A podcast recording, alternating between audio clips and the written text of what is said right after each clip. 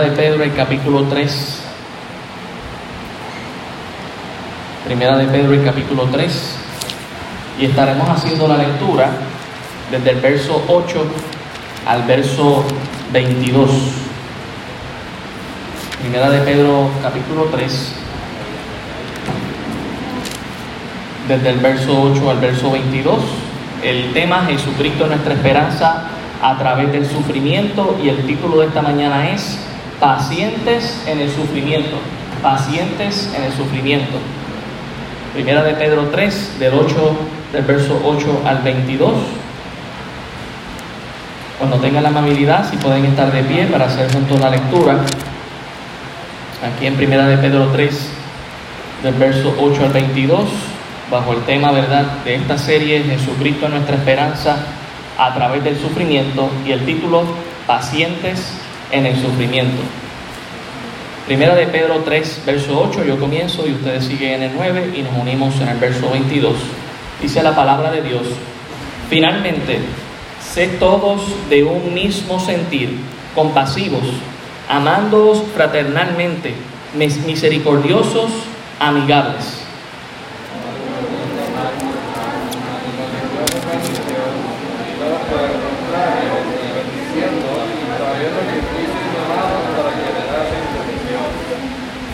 Porque el que quiera amar la vida y ver días buenos, refrene su lengua del mal y sus labios no hablen engaño.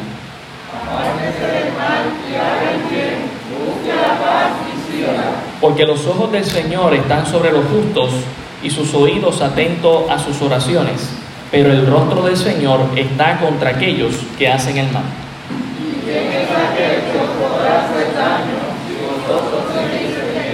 Mas también si alguna cosa padecéis por causa de la justicia, bienaventurados sois. Por tanto, no os amedrentéis por temor de ellos, ni os conturbéis.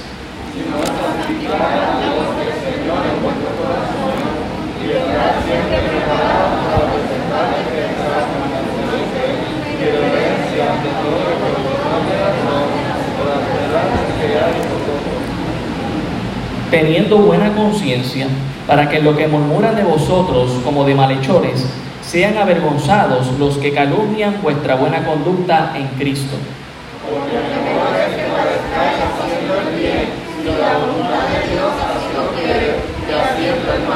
Porque también Cristo padeció una sola vez por los pecados, el justo por los injustos, para llevarnos a Dios, siendo a la verdad muerto en la carne, pero vivificado en espíritu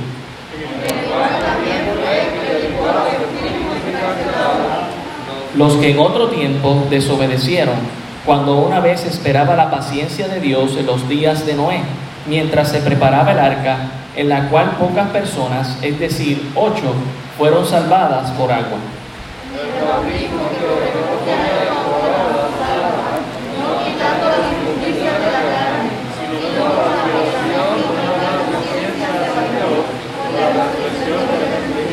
Juntos quien habiendo subido al cielo está a la diestra de Dios y a él están sujetos ángeles, autoridades y potestades.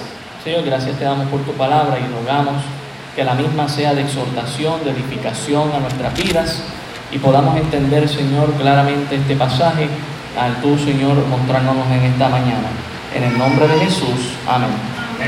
Pueden tomar asiento, hermanos. Tengo que confesar, ¿verdad?, que al estudiar este pasaje,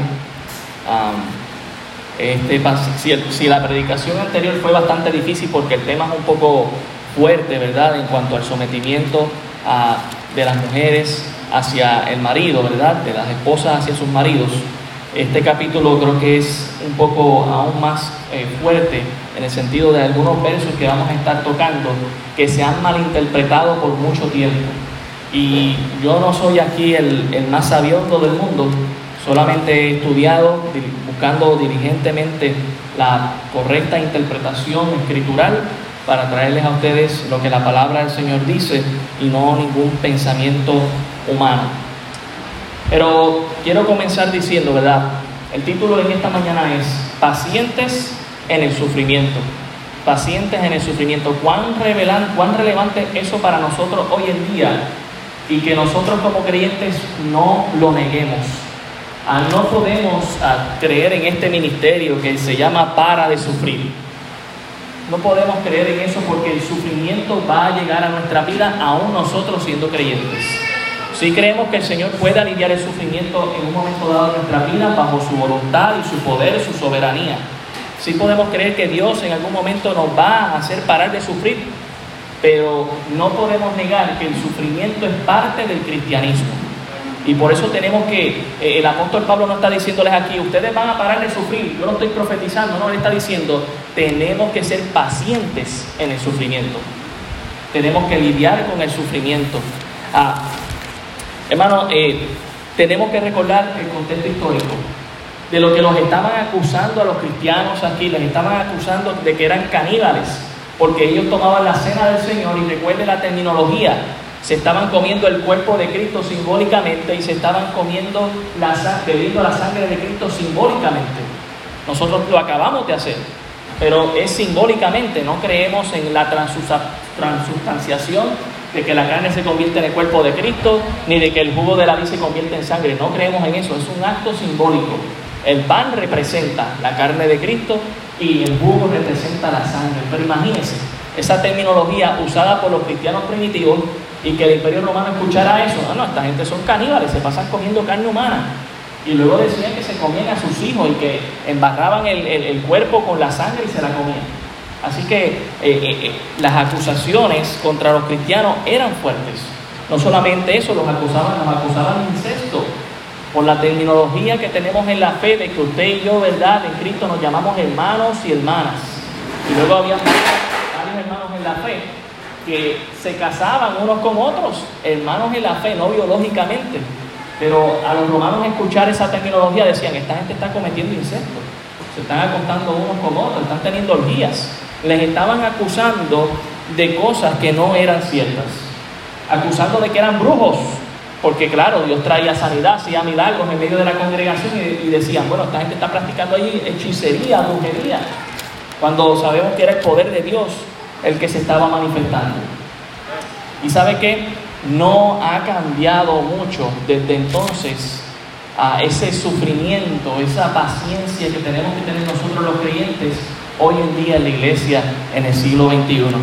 ¿Por qué? Porque seguimos siendo muchas veces perseguidos, ya sea físicamente o verbalmente, atacados como iglesia, donde, ¿verdad? De los otros días arrestaron a una persona, todavía no se sabe, se tiene que probar si es cierto o falso, esa persona hizo lo que hizo, no me voy a referir a nombres, pero si usted ha estado viendo las noticias, a esta persona ya dice que es creyente y ahora están diciendo, ¿verdad? Mira lo que hacen los creyentes, roban. Y mire, si es verdad, ella merece todo el peso de la ley y ella, ¿verdad?, dará cuenta a Dios. El cristiano no es perfecto, pero ahora la gente que odia el cristianismo y que odia, odia a Cristo va a acusar a la iglesia de que somos ladrones. Y lamentablemente sí, hay muchas iglesias y pastores y líderes religiosos que se han dedicado a esto y que han manchado el nombre del Evangelio y por eso ahora tú y yo estamos sufriendo cuando decimos que somos cristianos. Ah, no, tú eres un ladrón. Ah, no, tú eres un fanático. Ah, estamos sufriendo. Allá ahora, con toda esta situación que está pasando, que la gente no acaba de entender, hermanos, de que la iglesia es un gobierno aparte, allá salió el secretario de la salud diciendo que las iglesias no podían reunirse. Hermano, hay algo que no entienden ni los restaurantes, ni los gimnasios, ni el secretario de salud. Aquí no estamos vendiendo un producto. Aquí estamos proclamando y predicando que Dios sana, que Dios guarda los suyos y que, y que no tiene que ver con una vacuna o un medicamento y que Dios en su gracia y en su poder nos va a dar su protección o nos va a permitir que nos enfermamos.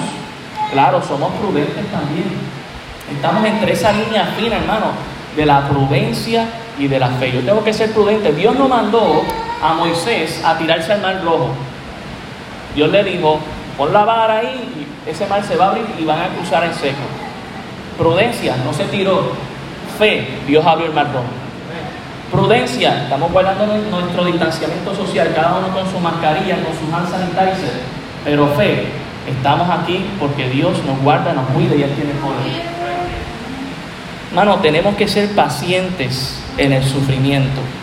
Y el apóstol Pedro está pensando en estos hermanos que están siendo perseguidos y él les dice en primer lugar, tenemos que ser pacientes en el sufrimiento por una causa, a causa de la bendición que tenemos en Cristo. Mire versículo 8 y versículo 9. Tenemos que ser pacientes en el sufrimiento a causa de la bendición en Cristo. Versículo 8 dice, finalmente, sé todos de un mismo sentir, compasivos, amándoos fraternalmente, misericordiosos, amigables. Hermano, era fácil que el creyente, en medio de la persecución, perdiera la chaveta y dejara de ser de un mismo sentir con el hermano. No, ya no creo igual que tú, no, nos están persiguiendo. Mire, cuando uno está en un estrés, a veces uno no actúa eh, bajo los criterios correctos. Y él dice, hay que ser pacientes, seamos compasivos, pero es que no, estamos teniendo, no, no nos tienen compasión a nosotros. Nos están persiguiendo, nos quieren matar, nos quieren meter a la cárcel, no están siendo compasivos con nosotros. Pedro le dice, sean pacientes. Ustedes tienen que mostrar un carácter diferente al de ellos. Ustedes son real sacerdocio, nación escogida por Dios, pueblo adquirido por Dios y tienen que ser compasivos. Compasión por los demás. Dice, amándoos fraternalmente, que ellos puedan ver que ustedes se tienen amor los unos por los otros. Misericordiosos. Hermano, ¿qué es misericordia? Sabemos que es aquello que nosotros no merecemos. Perdón, es cuando Dios no nos da lo que nos merecemos, que es el castigo del infierno, ¿verdad? Por nuestro pecado. Y Dios ha sido misericordioso con nosotros. Pedro les está diciendo, aunque ellos no tengan misericordia ni clemencia de ti, tú sí debes ser misericordioso. ¿Acaso Jesús no nos dejó un tremendo ejemplo estando en la cruz, clavado inocentemente? Jesús dijo, Padre, perdónalos porque no saben lo que hacen. Tenemos que ser pacientes. Para ser misericordioso hay que ser paciente. Amigables. Mostrarnos a esas personas que nos odian con una sonrisa, bendiciendo sus vidas orando por ellos. Versículo 9 dice, no devolviendo mal por mal, ni maldición por maldición. Hermano, yo sé, estamos en la carne, no somos perfectos, tenemos la misma capacidad que un incrédulo para hacer las cosas que ellos hacen. Solamente la diferencia es que tenemos a Cristo y de su gracia y que Dios nos pide que vivamos en el Espíritu y no en la carne. Pero usted sabe que hombres de Dios pecaron también e hicieron cosas, ¿verdad?, horribles. Y, Dios nos lo muestra en su palabra. Y nosotros también tenemos esa misma capacidad, pero debemos ser pacientes para qué? Para que cuando alguien nos haga el mal, ya sea fuera de la fe o aún en la misma fe, podamos ser pacientes para no devolver ese mal y como decía el hermano Ernesto, confiemos en la justicia de Dios, que Dios es quien toma venganza por nosotros, Dios es quien lucha por su pueblo. También dice aquí ni maldición por maldición que cuando nos digan esas palabras, hermano, nosotros, ¿verdad? Como me, ha dicho mucho el pastor Mariano, hay que tener el cuero duro, hay que aguantar. Que nos tiran los ajos y la cebolla, Dios te bendiga, Dios te guarde. Y luego nos podamos desahogar con, Dios, Señor, mira estos insultos que me han hecho, pero que seamos pacientes, dice aquí, sino por el contrario, hay que hacer algo. No, no puedo dejarme en el vacío y solamente aguantar, pero aquello que voy a hacer es contrario a lo que se espera. Cuando alguien te hace mal, quizás esperarían, bueno, yo sé que ahora tengo que aguantar yo porque me van a dar a mí. Pero que cuando sea con un creyente puedan decir, sabes que yo sé que si yo le hago mal no me va a hacer mal. Porque conozco su carácter. Dice, si no por el contrario, bendiciendo. Hay que tomar esa costumbre, hermano. No es fácil. Nos tiran los ajos, la cebolla, Vamos a bendecirlos en el nombre del Señor. Dios se encarga de ellos. Sabiendo que fuisteis llamados, ¿para qué cosa? Para que heredaseis bendición. Hermanos, debemos ser pacientes en el sufrimiento a causa de la herencia que tenemos en Cristo. Es una bendición que vamos a heredar. Que como dice en Primera de Pedro, el capítulo 3, el verso, uh, Primera de Pedro, capítulo 1, Verso 3 dice, bendito el Dios y Padre de nuestro Señor Jesucristo, que según su grande misericordia nos hizo renacer para una esperanza viva por la resurrección de Jesucristo de los muertos, para una herencia incorruptible, incontaminada e inmarcesible, reservada en los cielos para vosotros. Y hermano, nadie nos va a quitar esa herencia, porque es Cristo Jesús quien nos la va a dar. Nadie la va a dañar, nadie nos la va a robar. Ya la tenemos en Cristo. Aunque te estén maldiciendo, aunque te estén haciendo mal, aunque estés sufriendo, sé paciente porque la herencia, la bendición va a llegar para nuestras vidas. Va a llegar esa bendición. Dios la prometió, Dios la tiene reservada, nadie te la va a quitar. Podemos aguantar, podemos ser pacientes, pero si estoy pensando en eso. Estoy pensando, ok, es que aunque esta persona me maldiga, yo no soy maldito, estoy bendecido por Dios. Aunque esta persona me haga mal, ¿qué, qué, peor mal me puede hacer si ya estoy con Cristo? Aún el que muere y ha confiado en Cristo, va a haber resurrección. Tenemos que ser pacientes en el sufrimiento a causa de la bendición en Cristo. En segundo lugar, tenemos que ser pacientes en el sufrimiento porque el Señor nos ve y nos oye. Dios está viéndonos, hermanos. Él no está simplemente sentado en su trono, ahí eh, sin moverse. Él está viendo a su pueblo que está sufriendo. Él nos oye cuando estamos clamándole a Él.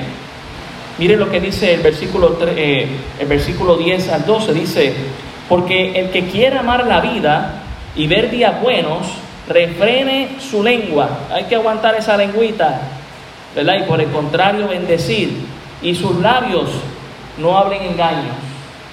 Eh, tenemos que ah, cuidarnos de decir mentiras. Apártese del mal y haga el bien, busque la paz y sígala, porque los ojos del Señor están sobre los justos y sus, y sus oídos atentos a sus oraciones, pero el rostro del Señor está en contra de aquellos que hacen mal. ¿A qué acude el apóstol Pedro? a un pasaje que se encuentra en el Salmo 34, versículo 16.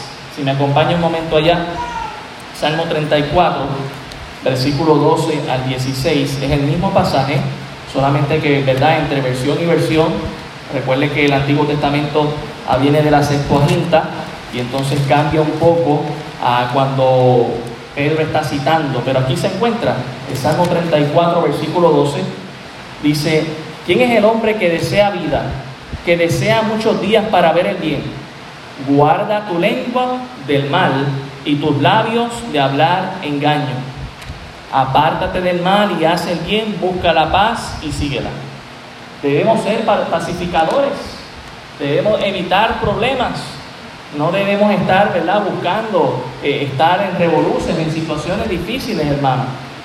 Los ojos de Jehová están sobre los justos y atentos sus oídos al clamor de ellos. Debemos ser pacientes en el sufrimiento recordando algo. Dios nos está viendo. ¿Cómo vamos a actuar en medio de la presión? ¿Qué tipo de té vamos a hacer tú y yo cuando está esa agua hirviendo, esa prueba que se está dando y qué fragancia le vamos a dar al Señor? Si no somos pacientes, no vamos a dar una buena fragancia.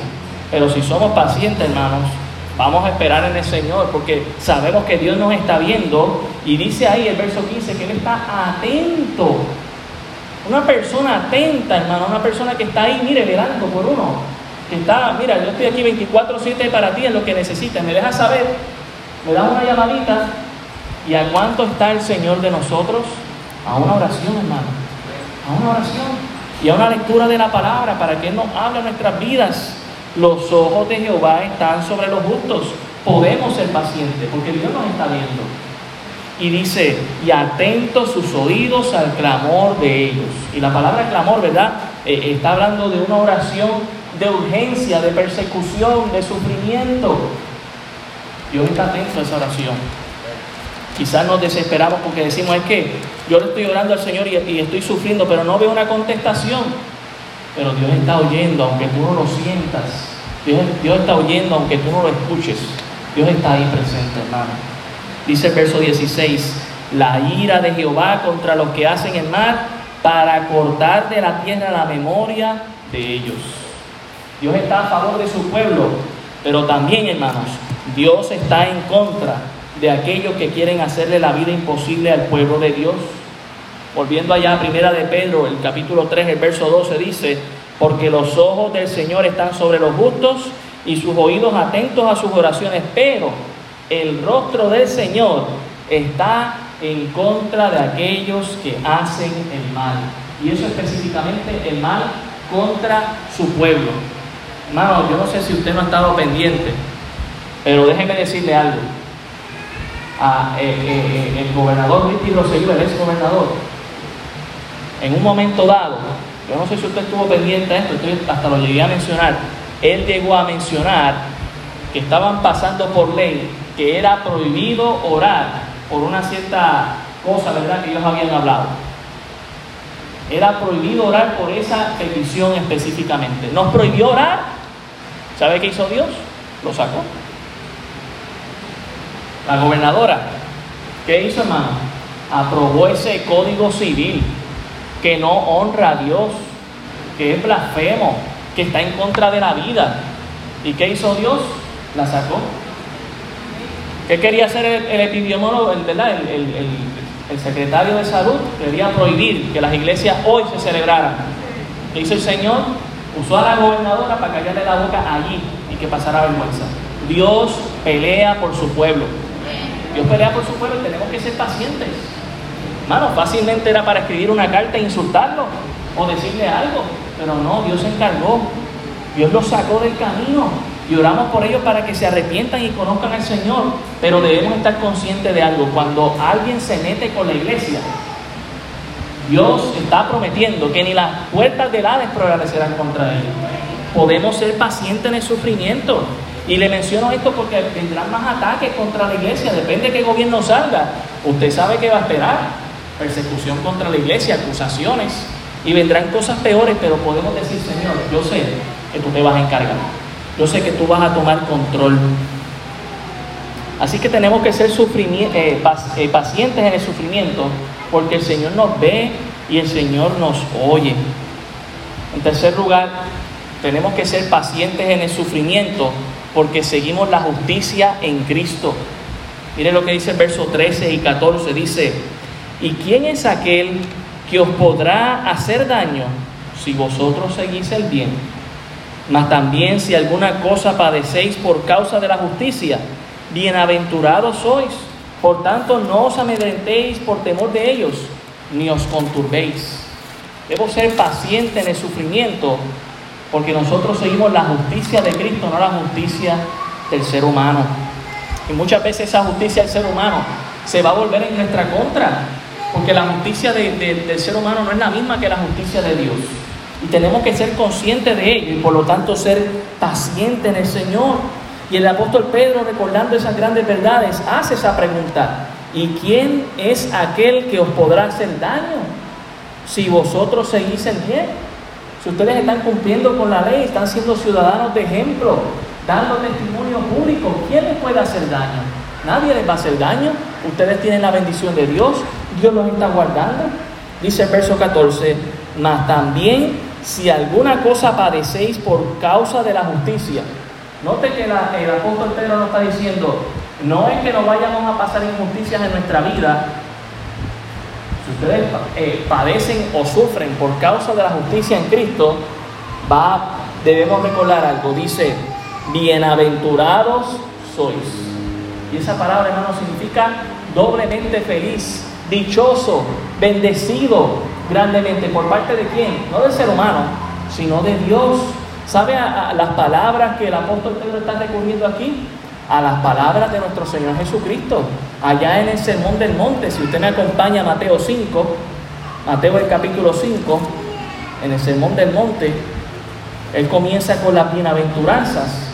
Mateo 5, y mire lo que dice desde el verso 10 hasta el verso 12. Mateo 5, 10 al 12. Estas son las palabras que el apóstol Pedro está pensando al decir que somos bienaventurados.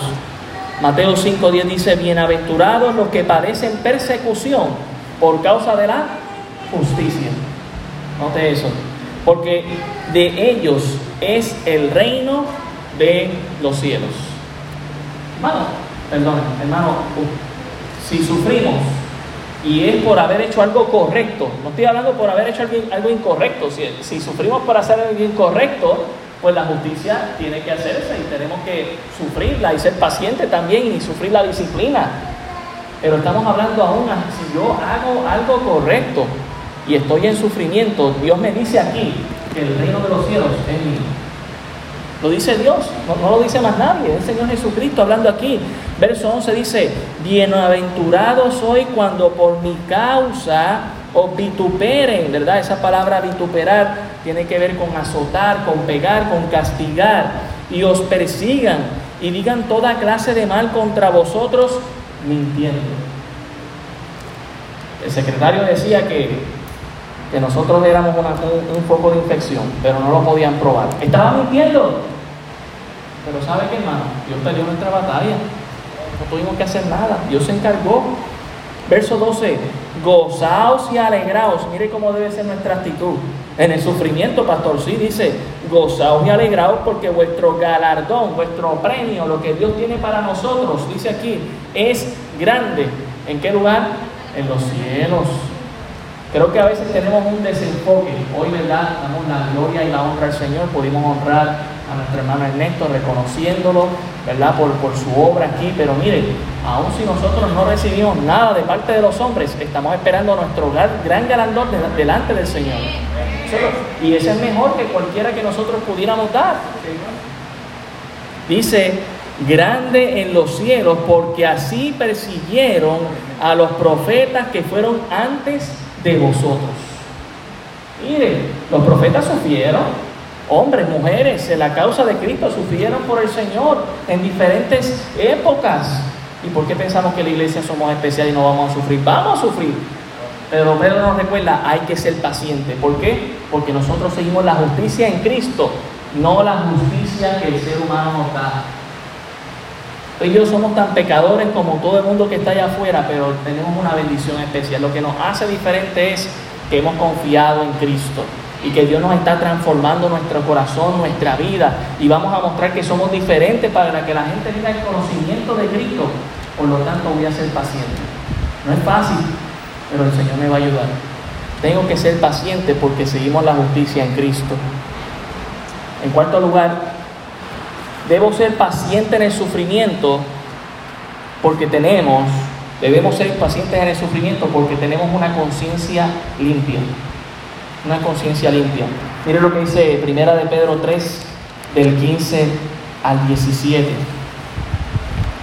Dice, si no santificad a Dios el Señor en vuestros corazones y está siempre preparados para presentar defensa con mansedumbre y reverencia ante todo el que os demande razón de la esperanza que hay en vosotros, teniendo buena conciencia para en lo que murmuran de vosotros como de malhechores, sean avergonzados los que calumnian vuestra buena conducta en Cristo, porque mejor es que padezcáis haciendo el bien si la voluntad de Dios así lo quiere, que haciendo el mal.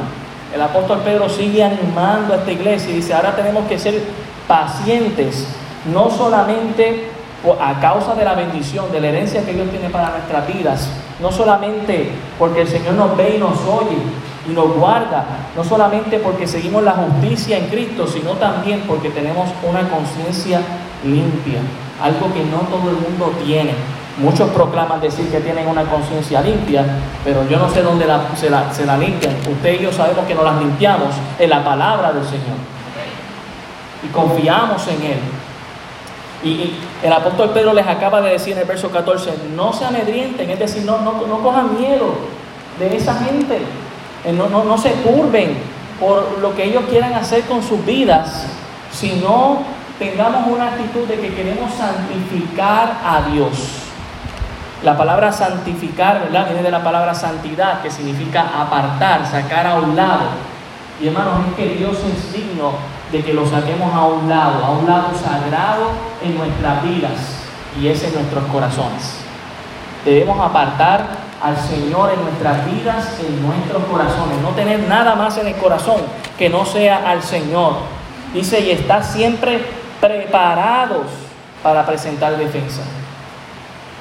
Al igual que en los tiempos del apóstol Pedro cuando le está escribiendo a esta iglesia que está siendo perseguida, ellos tenían que dar testimonio y defender la causa de Cristo, usted y yo tenemos que hacer lo mismo.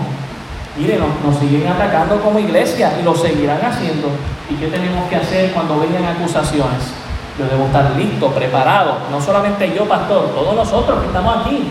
Tenemos que estudiar las Sagradas Escrituras y tenemos que estar listos y preparados para presentar una buena defensa del Evangelio. Doy gracias al Señor por hombres y mujeres que se están levantando preparados y que cuando los entrevistan saben dar una buena defensa. Porque mira, había unos años aquí en Puerto Rico que algunos se levantaban a defender el Evangelio y lo que daba era vergüenza. No estaban preparados. Les, daban, les soltaban un argumento ahí, la defensa era pobre. Cuando el poder, eh, eh, el Evangelio de Cristo es poder, hermano, que transforma. Tenemos los argumentos suficientes en la palabra de Dios para probar que lo que creemos es lógico, razonable y sagrado para el Señor. Por lo tanto, hermano, es mi deber, es tu deber que estemos preparados, dice ahí. No nos debe coger desprevenidos. Debemos estar listos para presentar defensa con mansedumbre y reverencia. Déjeme decirle algo acerca de esto y esto es de lo que nos tenemos que cuidar.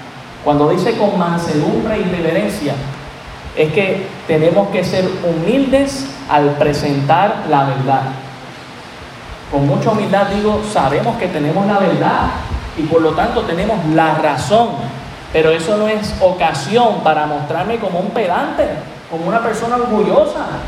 No, yo tengo la verdad, la verdad es la palabra de Dios y lo tengo que hacer con mansedumbre, con humildad. Y dice ahí también, ¿verdad? Esta otra palabra que nos está describiendo aquí, irreverencia, ¿verdad? Tengo que tratar a la otra persona con una dignidad, ¿Por qué? Porque Dios quiere salvar esa alma también. Y si lo hacemos con, orgullo, si lo hacemos, ¿verdad?, con soberbia, aunque estemos diciendo la verdad, esa persona no nos va a escuchar. Y el Evangelio no va a hacer su trabajo. Queremos que lo haga.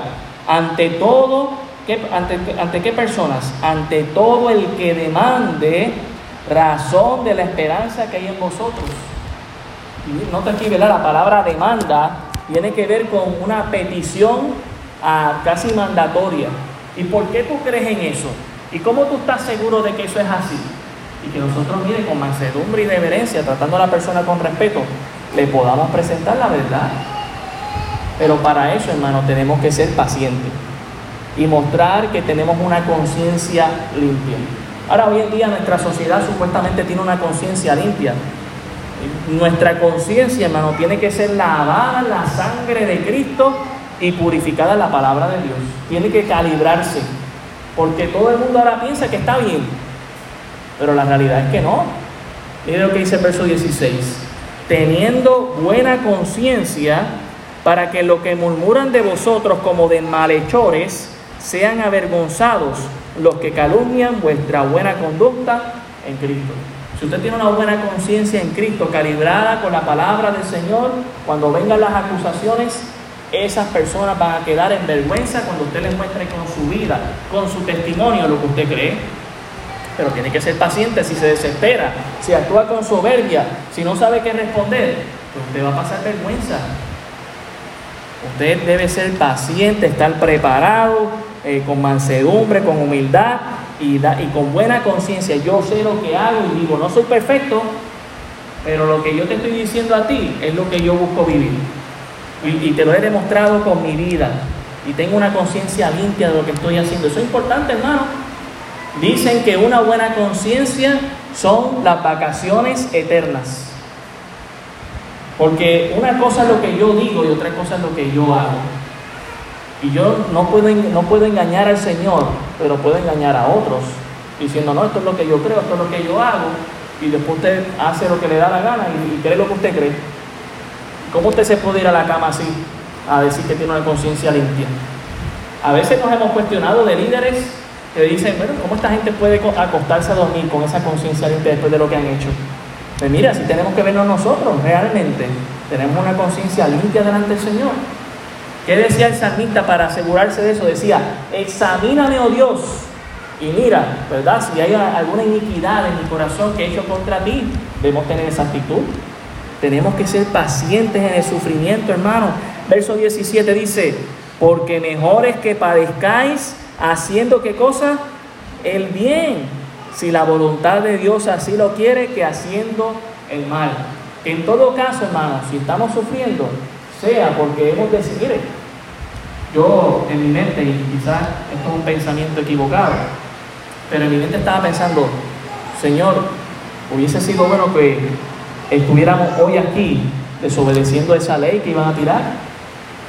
Porque en mi mente y en mi corazón estaban, Señor, ¿cuántos estaríamos hoy aquí realmente creyendo en el Señor y, y, estando listos a obedecer al Señor antes que a los hombres? Ahora es fácil porque nos dijeron, si no abre la iglesia, no hay problema. Pero si hubiese dicho que no, ¿a quién íbamos a obedecer? No hay amenes, pero está bien, no hay problema. Porque mejor es que padezcáis haciendo el bien, hermano, que haciendo el mal. Y dice, si la voluntad de Dios así lo quiere. Y si el Señor quiere que sea así, porque así es que vamos a dar testimonio. Y el Señor, si, si el Señor te quiere llevar simplemente a un lugar porque allí vas a dar testimonio y a compartir tu testimonio a otros, Dios lo puede hacer a través de esto, pero debemos estar listos. Segunda de Corintios capítulo 10, versículo 5 Segunda de Corintios 10:5 dice, derribando argumentos y toda altivez que se levanta contra el conocimiento de Dios y llevando cautivo todo pensamiento a la obediencia a Cristo. Eso lo tenemos que hacer, pero con mansedumbre y reverencia, con humildad. Mira, yo tengo la razón, esta es la palabra de Dios que es verdad, ¿verdad? Y te voy a explicar por qué. Y que la gente pueda entender y que puedan ser cautivos en pensamiento a Cristo. Eso, ¿verdad? Básicamente un término de esclavitud,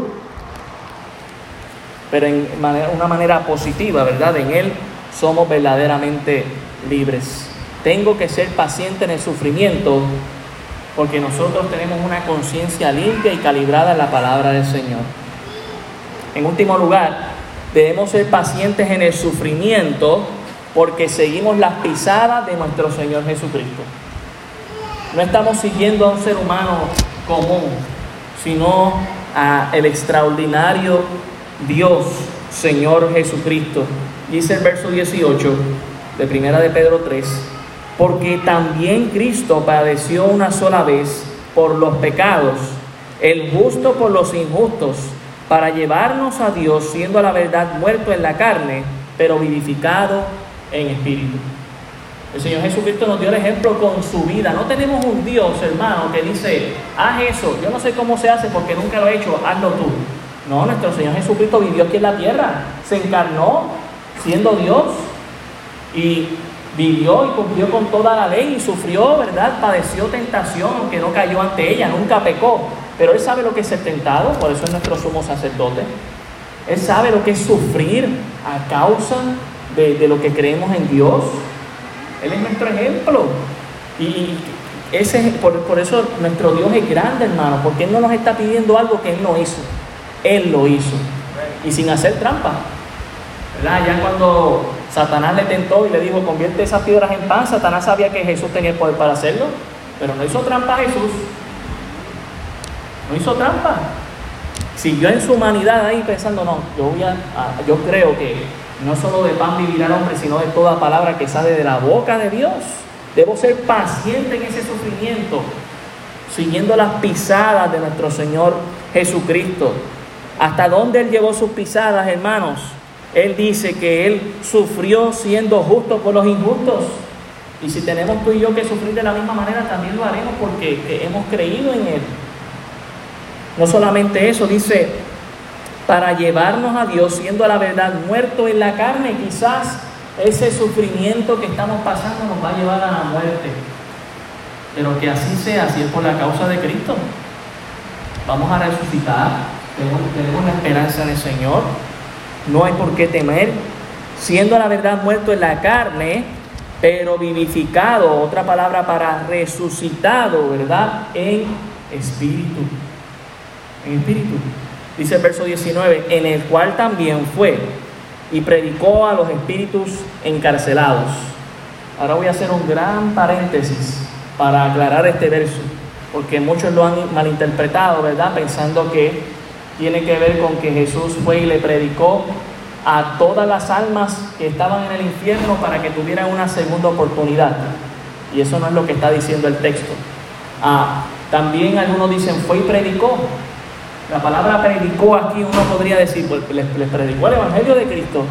Pero no, hermano, la palabra predicar tiene dos palabras en griego, dos connotaciones. Una tiene que ver con anunciar algo, que puede ser genérico, y la otra puede ser específicamente predicar el Evangelio. Y la palabra en griego que está usando aquí no tiene que ver con el Evangelio, sino con un anuncio. Está anunciando algo aquí. Dice, en el cual también fue y predicó a los espíritus encarcelados los que en otro tiempo desobedecieron cuando una vez esperaba la paciencia de Dios en los días de Noé, mientras se, se preparaba el arca, en la cual pocas personas, es decir, ocho, fueron salvadas por agua. Algunas personas piensan, ¿verdad?, que lo que está diciendo aquí es que le dio una segunda oportunidad llevándoles el Evangelio y que por eso ahora todo el mundo tiene una segunda oportunidad. De aquí es donde algunas denominaciones han sacado lo que se le llama el purgatorio, porque dicen, bueno, ves que ahora podemos orar por los muertos aunque no hayan creído en Cristo y entonces del purgatorio van a pasar al cielo porque Jesús los va a perdonar. No, hermano, este es el lugar donde Jesús nos perdona, donde nosotros confesamos nuestros pecados en vida. Dice Hebreos 9:27, y de la manera que está establecido para el hombre, que muera, ¿cuántas veces? Una sola vez. Y después de esto, el juicio. Ya no hay una segunda oportunidad. Ahora nos tenemos que preguntar, ¿quiénes son estos espíritus encarcelados? ¿Y por qué Jesús fue a predicarles? Y aquí es donde decía, ¿verdad? Que eh, no es un pasaje fácil, es un pasaje que muchos de los teólogos han discutido por años, por siglos, Ah, y muchos han salido con diferentes interpretaciones. Esto no es algo que nos salva ni nos condena en cuanto a la creencia, ¿verdad? Pero he buscado en el Señor y en su temor, en su palabra, buscar traer la mejor interpretación posible en cuanto a esto se está refiriendo. Dice aquí, ¿verdad? Que Él fue y les predicó a estos espíritus encarcelados.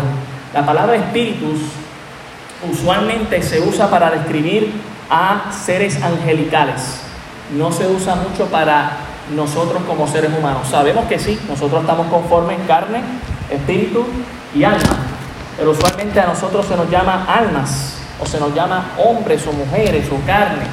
Cuando se habla de espíritu, pues se habla de un espíritu humano específicamente. Pero aquí dice espíritus y que están encarcelados. ¿Ok? Hay una, hay una segunda aclaración ahí. Así que estos espíritus es una referencia a seres angelicales. Pero ¿qué seres angelicales? Sigo en el paréntesis, vamos a dar ahora un poco de angiología. Espero usted me pueda hacer paciente. Vaya conmigo a Apocalipsis, el capítulo 12, para que nosotros podamos tener presente algo. Sabemos que en el principio, cuando Dios creó todo, creó también a Lucifer, a Satanás, y Ezequiel capítulo 28 nos recuerda que Satanás se rebeló y que hizo contrataciones, es decir, que contrató a, a, a otros seres angelicales para que le siguieran. Y en Apocalipsis 12 nos dice cuántos le siguieron. Apocalipsis 12, versículo 3 dice, también apareció otra señal en el cielo, aquí una gran, eh, un gran eh, dragón escarlata que tenía siete cabezas y diez cuernos y en sus cabezas siete diademas. Y, y note lo que dice el verso 4, y su cola arrastraba la tercera parte de las estrellas del cielo y las arrojó sobre la tierra. Y uno dice, ok, está bien, está hablando de un dragón. ¿Qué me estás diciendo, pastor? Ese dragón, versículo 9, es identificado. Dice, y fue lanzado fuera el gran dragón, la serpiente antigua, que se llama Diablo y Satanás, el cual engaña al mundo entero, y fue arrojado a la tierra y esa tercera parte dice, y sus ángeles fueron arrojados con él. ¿Qué ángeles? Todos los ángeles le pertenecían a Dios, los que decidieron seguir a Satanás con esa rebelión. Recuerde, Satanás dice que se quería sentar en el monte de Dios, en el trono de Dios. Y aquí nos está diciendo, ¿verdad? Haciendo, esa, eh, haciendo ese recuento allá en Apocalipsis, de este dragón, hablando de Satanás, Señor lo reprenda, y de los ángeles que le siguieron. Ahora, vaya conmigo a Génesis 3.15. Génesis Seguimos en el paréntesis, pero me pueda ser paciente. Y hago esta aclaración y tengo que hacerla, tengo que meterme en este texto porque el apóstol Pedro va a hablar de esto en su segunda carta.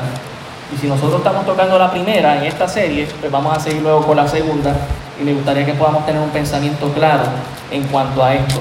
Génesis 3:15 dice, y pondré enemistad entre ti y la mujer, y entre tu simiente y la simiente suya, esta te herirá en la cabeza y tú le herirás en el calcañar. Aquí, ¿verdad? Eh, Dios está dando una advertencia, una profecía a Satanás diciéndole, tú tienes una simiente, esa palabra viene de la palabra judía cera, que lo que significa es el, el, semen, ¿verdad? Y está diciendo aquí, tú vas a tener una simiente y la mujer va a tener una simiente también, que trata, ¿verdad?, acerca de la humanidad. Y él dice, profetizando, que la simiente ah, suya, esta te herirá en la cabeza y tú le herirás en el calcañar. Había, había una pelea espiritual, ¿verdad?, entre los seres angelicales de Satanás y los seres eh, humanos llevados por Dios. Recuerde que Dios le está diciendo esta profecía a Satanás. Así que, ¿qué va a hacer Satanás, hermanos? Satanás, eh, Dios está prometiendo que va a venir alguien a través de la simiente que le va a dar en la cabeza. Y sabemos que esa simiente en última instancia era el Señor Jesucristo, que le dio en la cabeza muriendo por nosotros en la cruz del Calvario, resucitando de entre los muertos. Pero Satanás, hermano, se dedicó en lo que le fue posible en tratar de evitar que ese Mesías llegara. ¿Y cómo lo hizo? Génesis capítulo 6, versículo 1. Génesis 6, versículo 1. Estamos tres capítulos después de que Dios le promete esto a Satanás Dice aquí, aconteció que cuando comenzaron los hombres a multiplicarse sobre la faz de la tierra y les nacieron hijas, que viendo los hijos de Dios, que las hijas de los hombres, note por favor la diferencia, dice hijos de Dios y luego dice que las hijas de los hombres. Hay dos, ah, dos razas, ahora sí podemos mencionar la palabra raza, ¿verdad? Cuando hablamos de la raza humana, estamos hablando de todas las etnias Ah, ¿verdad? Puertorriqueño, africano, chino. Estamos hablando de la raza humana, pero aquí habla de dos razas. Una, una raza que son llamados los hijos de Dios y otra raza que son llamados los hijos, eh, dice, las hijas de los hombres. Dice, eran hermosas, tomaron para sí mujeres, escogiendo entre todas. Y dijo Jehová, no contenderá mi espíritu con el hombre para siempre, porque ciertamente él es carne mas serán sus días 120 años. Había gigantes en la tierra en aquellos días y después, también después se llegaron los hijos de Dios a las hijas de los hombres y les engendraron hijos. Y note que hace esa aclaración de la posibilidad. ¿De qué estoy hablando aquí, hermano? Según eh, Marcos 12, 25, el Señor Jesucristo nos dice que los ángeles no se casan ni se dan en casamiento, ¿verdad? No, no engendran. Pero sabemos que el Señor Jesucristo también vivió con demonios, con posesiones demoníacas en seres humanos. Así que si algo era posible era que los demonios caídos poseyeran cuerpos humanos. Va conmigo, me sigue, ¿verdad? Por lo tanto era posible que la posesión demoníaca de un ser humano, ese ser angelical se acostase con una mujer. Y eso es lo que está diciendo aquí, dice, y hace la aclaración cuando dice que habían gigantes. Es decir, que hubo una alteración genética a causa de esta unión. Algo imposible se logró a través de esa posibilidad. También en segunda de Pedro, vayamos allá, que es el texto que tocaremos más adelante. Segunda de Pedro, el capítulo 2, el verso 4. Mire lo que dice aquí. Bueno, antes de eso quiero aclarar que la frase hijo de Dios aparece en algunos textos y me gustaría ir a esos textos antes de ir a segunda de Pedro. Si me acompaña Job, Job el capítulo 1, el verso 6. Job el capítulo 1, el verso 6. Seguimos en el paréntesis, espero usted me sea paciente, hermano. Job 1.6 dice, un día vinieron a presentarse delante de Jehová de los hijos de Dios. Note esa expresión, los hijos de Dios, y dice, entre los cuales vino también quién? O sea que Satanás era considerado un hijo de Dios. Sabemos que luego, ¿verdad? Dios lo sacó. Ah, mire también el capítulo 2, el versículo 1. Aconteció que otro día vinieron los hijos de Dios para presentarse delante de Jehová y Satanás vino también entre ellos presentándose delante de Jehová. Y el capítulo 38 de Job, versículo 7, Job 38, versículo 7, dice, cuando alababan todas las estrellas del alba y se regocijaban todos los hijos de Dios. ¿Quiénes se estaban regocijando? Los hijos de Dios, especificando a los seres angelicales que están allí regocijándose en lo que Dios está creando. Ellos fueron creados también, pero ellos están regocijando en la creación que Dios hace. Y la expresión hijos de Dios no cambia a los hijos de Dios caídos o a los demonios hasta más adelante en el texto. ¿Ok? Usted escucha de demonios hasta mucho más adelante en el texto de la Biblia. Por lo tanto, la expresión hijo de Dios es una expresión también no solamente de seres angelicales, sino de seres angelicales caídos. Esa tercera parte de demonios que le siguieron a Satanás. ¿Están conmigo, hermano? Por lo tanto, ahora vayamos a segunda de Pedro, capítulo 2, versículo 4. Segunda de Pedro 2, versículo 4. Dice, porque si Dios no perdonó a los ángeles que pecaron, sino que arrojándolos al infierno, los entregó a prisiones de oscuridad para ser reservados al juicio. Ahora uno dice, pero espérate, ¿acaso no hemos predicado y enseñado aquí que hay demonios sueltos? ¿Cómo es que hay unos que están encerrados y hay unos que están sueltos? Ya mismito vamos a llegar a esa explicación. Pero hermano, en angeología esto es fácil. Están los seres angelicales de Dios que le fueron fieles a Dios y siguen estando con el Señor. Y están los que siguieron a Satanás. Y dentro de los que siguieron a Satanás hubo un grupo que tomó posesión demoníaca de hombres para acostarse con, los hijos, con las hijas de las mujeres, de los hombres, porque las veían atractivas. Y a través de eso hubo un nacimiento. Pero siga conmigo conmigo en el texto aquí, porque él va a decir, y, versículo 5, y si no perdonó al mundo antiguo, sino que guardó a Noé, pregonero de justicia, con otras siete personas, trayendo el diluvio sobre el mundo de los impíos.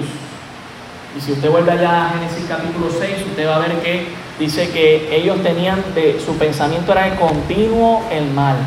Satanás ideó un plan, hermano, para evitar que el Mesías naciera.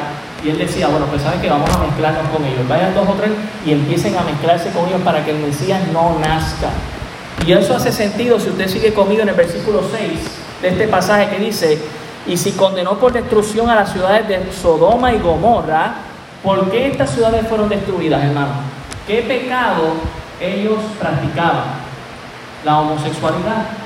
O sea que Satanás primero quiso mezclar, ¿verdad? Sus seres angelicales caídos con los seres humanos para que no naciera ese Mesías. Y después quiso evitarlo trayendo ese demonio de la homosexualidad para que no consiguieran al Mesías. Ese era el plan malvado de Satanás. Y todavía lamentablemente eso se sigue practicando hoy en día. Y sabemos que no le agrada a Dios. Pero Satanás buscó evitar el nacimiento del Mesías. Por eso es que el nacimiento del Mesías es un milagro, hermano. Dios aquí en la tierra. Mire Judas, Judas, ya casi estamos terminando. Judas, el versículo 6, ese es el libro antes de Apocalipsis. Judas 6 dice, y a los ángeles que no guardaron su dignidad, sino que abandonaron, dice, no la morada de Dios, dice su propia morada. ¿Por qué abandonaron su propia morada? Porque fueron a cohabitar con esas mujeres, hijas de los hombres, eh, tomando posesión demoníaca. Dice, sino que abandonaron su propia morada, los ha guardado bajo oscuridad en prisiones eternas para el juicio del gran día. Y hacemos la diferencia entre demonios sueltos y demonios encarcelados. ¿Usted recuerda la historia del endemoniado Gadareno? Que cuando Jesús está cerca de él, ese endemoniado, ¿qué dicen los demonios? Señor, porque ella ha venido para traernos a juicio. Ellos saben que hay demonios encarcelados y ellos saben que Jesús va a traer juicio. ¿Y qué les pide? Ellos le, hacen una petición a Jesús, reconociendo que Dios, reconociendo su señoría y les dice, por favor, déjanos ir a los celdos. Déjanos tomar otra posesión demoníaca. Y sabemos cómo terminaron esos cerdos, ¿verdad? Se tiraron por el risco. Pero aquí eso es lo que nos está hablando. Ahora, ¿por qué toco todo esto? Volvamos allá a Primera de Pedro, el capítulo 3, para cerrar este paréntesis. El versículo 19 dice, en el cual también fue y predicó a qué espíritus? A los encarcelados. Y ya hemos visto a través de varios textos cuáles son esos espíritus encarcelados. Y ya anunciamos que esta predicación no era un evangelio o una oportunidad para ellos. Hermano, lo que le está diciendo Jesús es, yo nací, yo he vencido, cumplí con la ley y estoy aquí para decirles que también tengo dominio sobre ustedes. Eso es lo que está diciendo el pasaje. Me está predicando a esos espíritus encarcelados para decirles, yo, yo logré nacer, a pesar de que ustedes trataron de evitarlo.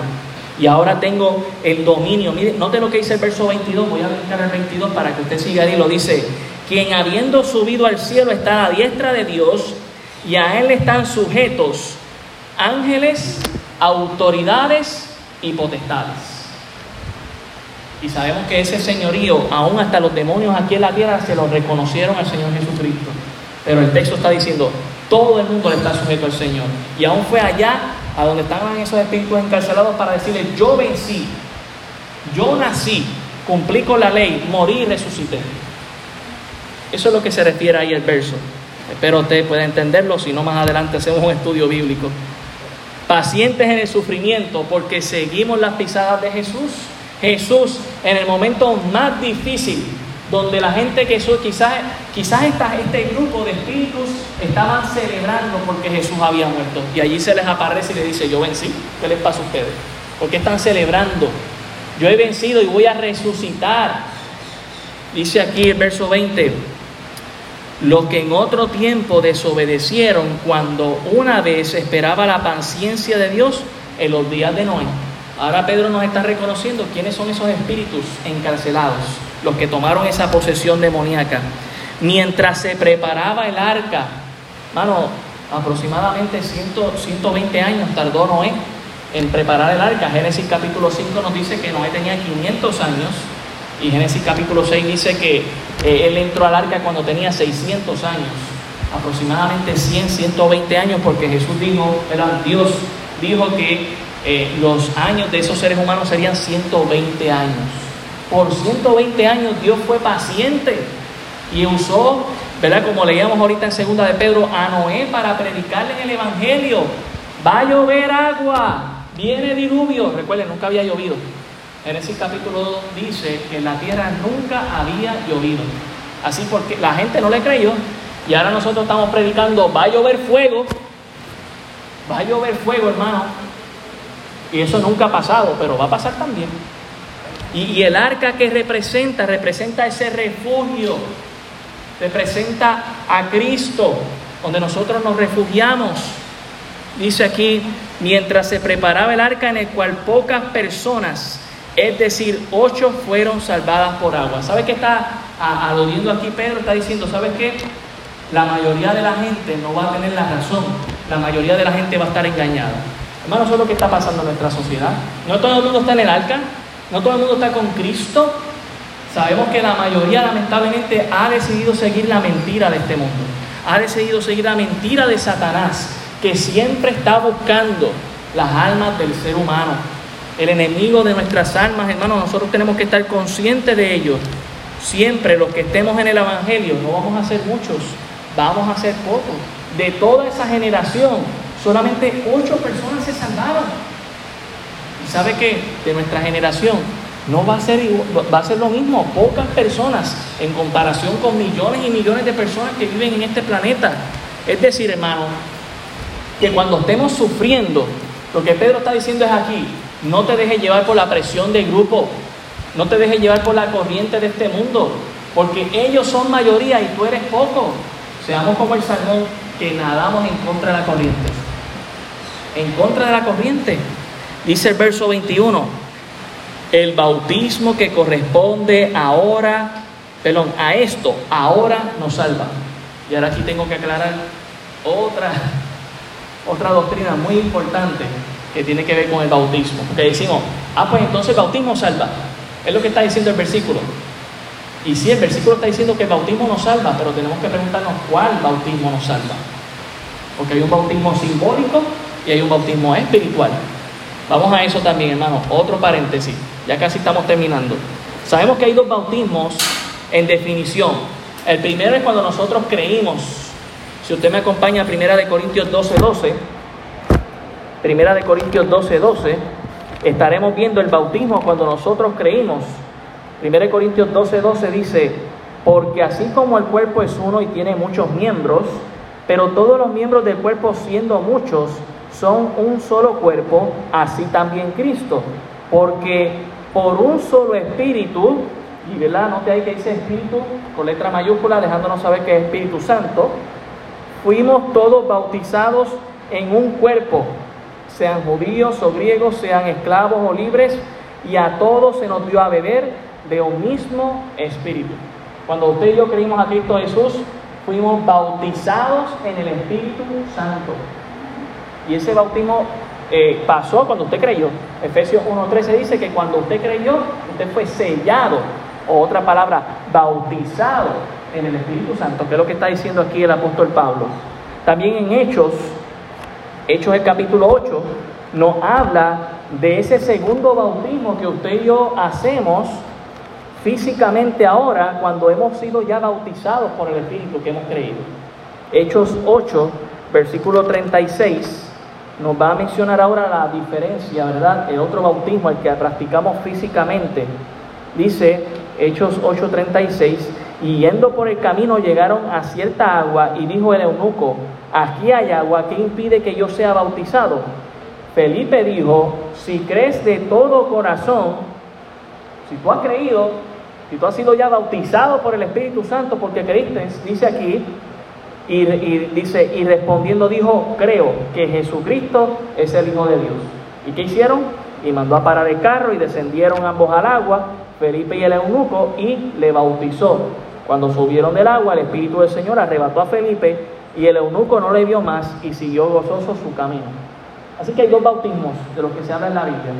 El bautismo ah, espiritual, cuando usted creyó que fue bautizado por el Espíritu Santo, fue sellado y el bautismo que nosotros practicamos por mandato del Señor Jesucristo siguiendo sus pisadas, que es el que hacemos físicamente, que vamos al mar o al río o a la piscina y vamos y le bautizamos a usted, porque ¿qué usted está haciendo? Usted está identificándose con Cristo en su vida, muerte, cuando le sumergimos y cuando le sacamos del agua en su resurrección. Es una identificación y es un testimonio público de algo que ya pasó en tu corazón porque le creíste a Cristo y fuiste bautizado.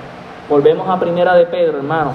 Quería hacer esa diferencia, porque de aquí es donde nació una mala interpretación y empezaron a bautizar hasta los niños. Ah, pues ya que el bautismo es lo que salva, pues vamos hasta los niños a bautizarnos. Y lamentablemente hoy se sigue practicando esa incorrecta interpretación.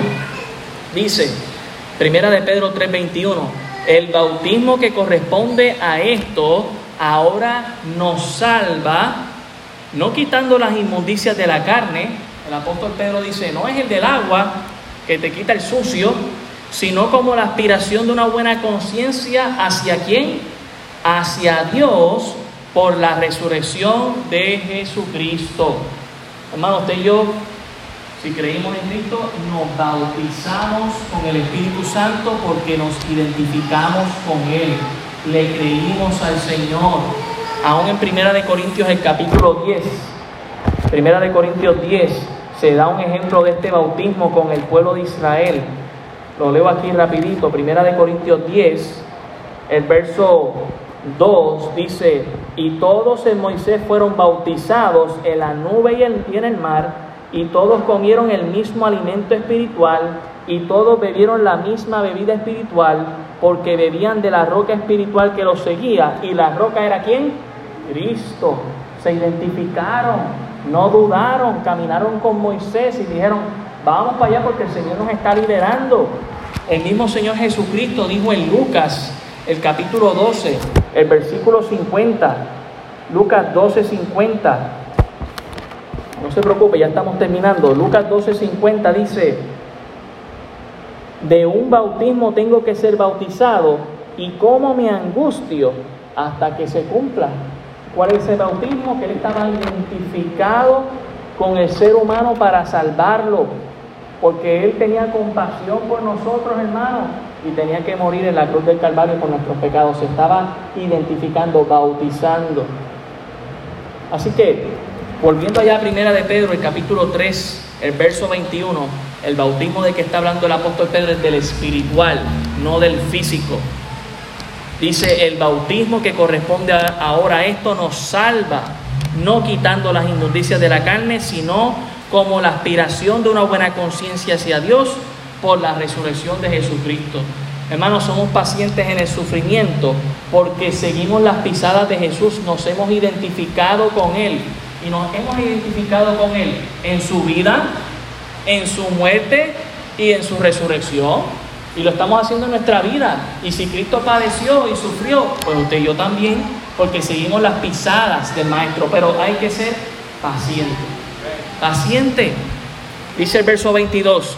¿Qué hizo la paciencia en Jesucristo, quien habiendo subido al cielo, está a la diestra de Dios y a Él le están sujetos ángeles, autoridades y potestades. Y cuando menciona autoridades y potestades, sabemos que tanto los, los seres angelicales en la presencia de Dios como los que están, ¿verdad? Como dice Efesios, en las regiones celestes, refiriéndose a los demonios, todo le está sujeto a Cristo, porque Cristo es Dios. Y si Cristo en su momento más difícil y de sufrimiento, logró proclamar la victoria, aún predicándole a los espíritus encarcelados, diciendo, yo vencí. Tú y yo también, en el momento más difícil, podemos decir, yo he vencido en Cristo. En el mundo tendremos aflicción, dijo Cristo, pero confiad en mí, yo he vencido. Y somos llamados a lo mismo, hermano. Estamos peleando desde una posición en victoria, pero tenemos que ser pacientes. Tenemos que ser pacientes. Así que recapitulo, debo ser paciente en el sufrimiento a causa de la bendición. Dios tiene una bendición, una herencia para nosotros. Debo ser paciente en el sufrimiento porque el Señor nos oye y nos ve. Dios está ahí atento al, al clamor nuestro. Debo ser paciente en el sufrimiento porque seguimos la justicia en Cristo. Aún por la causa de Cristo. Si tengo que sufrir por hacer las cosas correctas, las voy a hacer.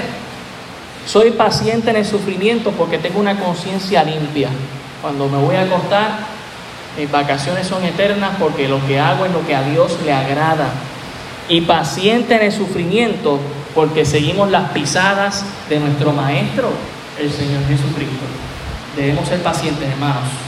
Debemos estar listos, preparados para presentar defensa, para dar testimonio. El apóstol Pedro está animando a esta iglesia en persecución y en esta mañana buscamos animarles a ustedes también.